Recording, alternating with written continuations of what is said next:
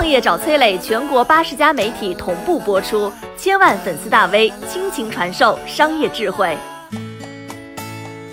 看看在互联网江湖中关于音乐的那些故事。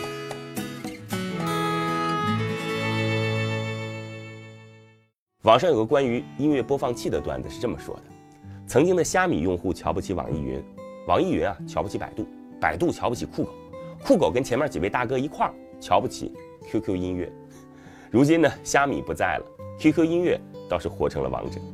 二零二一年二月，虾米音乐戛然而止。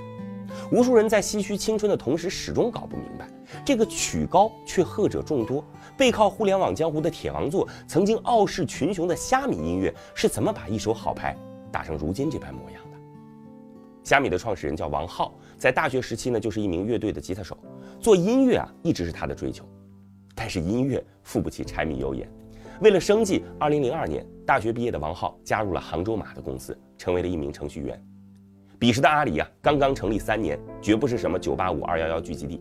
王浩显然也并没有被风清扬的口号打动，也许在他的骨子里，天下没有难做的生意不是理想。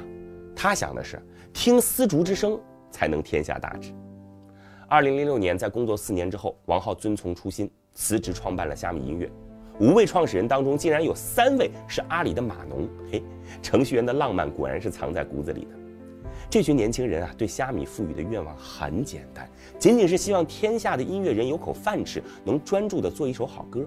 这也奠定了虾米一开始的用户画像：小众音乐的爱好者和独立音乐人。早在虾米音乐诞生的初期呢，王浩就带领团队不计成本地去搭建虾米独有的超过六种语言的曲库。中国音乐圈的发烧友成为了虾米的第一批粉丝。而这一年啊，酷狗最热门的歌曲是《有一种爱》。叫做放手。此后很多年，独立音乐人和他们的粉丝在虾米为爱发电，为音乐库添砖加瓦，甚至有人义务做着上传、剪辑、配图这些繁琐的工作。虾米成为了中国第一个音乐付费的平台。可以说啊，中国真正尊重音乐的人都在虾米。可这样的人毕竟是少数。虾米每年给音乐人支付两千万的版权费用，而用户每年在虾米支付的会员费却只有一千万。这显然是个亏本买卖。遁入音乐王国的王浩发现，躲在理想的城堡里，依然是要呼吸空气的。那是个版权意识淡薄的时代，竞争对手免费播盗版音乐，靠广告赚钱，而虾米音乐作为一个独立的版权音乐平台，真的很难生存。就在王浩焦头烂额之际，杭州马竟然投来了橄榄枝。要知道啊，这根橄榄枝绝不简单。对于杭州马而言，这几乎是一个破天荒的举动。阿里。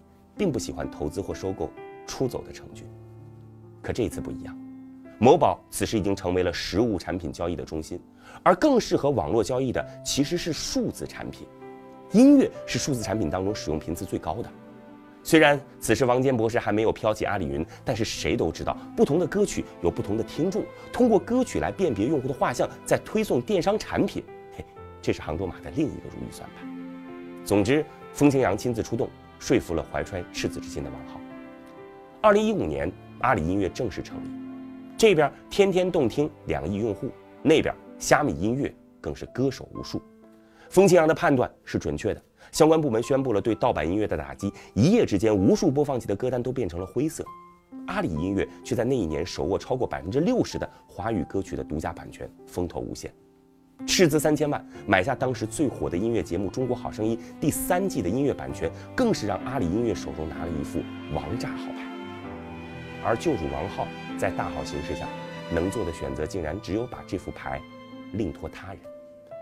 毕竟是救主，毕竟集团军里的派系也不止他一家，得有一个镇得住的人来挑起这个重担。王浩想到了一个人，刚成立虾米音乐的时候，一位乐坛老炮告诉他。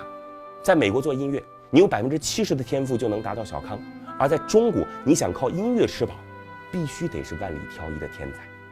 什么时候中国的普通音乐人也能洒脱的活着，中国的音乐才算有救了。这位老炮是王浩的偶像，也是王浩的理想。王浩把老炮推荐给了老板，这一荐让阿里多了个说书人，让虾米成为了秋日黄花。这个人就是。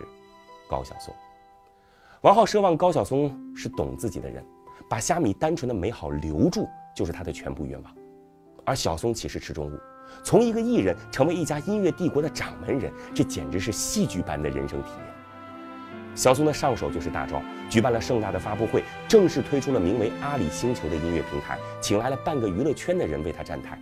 在发布会上，小松还激动地宣布，将打造一个从粉丝经济到直播互动，再到音乐产品交易的在线音乐产业链。承诺三个月之后，阿里星球将成为全球音乐产业当中最大的平台。可到今天为止，依然没人能说清楚，曾经的阿里星球到底是做什么的。但虾米真的被弃置在了一旁。曾经的虾米团队帮助独立音乐人一场一场的搞线下音乐会，一张一张的发布数字专辑，就连如今火爆一时的五条人，曾经也驻场过虾米音乐。而在小松一手打造的阿里星球的嘈杂声中，一个做音乐的公司，却把真正的音乐丢在了一旁。王浩也许所托非人，可互联网战场确实从不等。QQ 音乐和网易云在版权上奋起直追，腾讯终于成为了音乐市场上最大的巨头，网易则广泛购买小众音乐，沿着虾米的老路收留了一众无家可归的虾米粉丝。再回首，却已无力回天。二零二零年底，坊间已经传出虾米即将告别江湖。有人采访赋闲的王浩，此时的虾米之父十分淡然。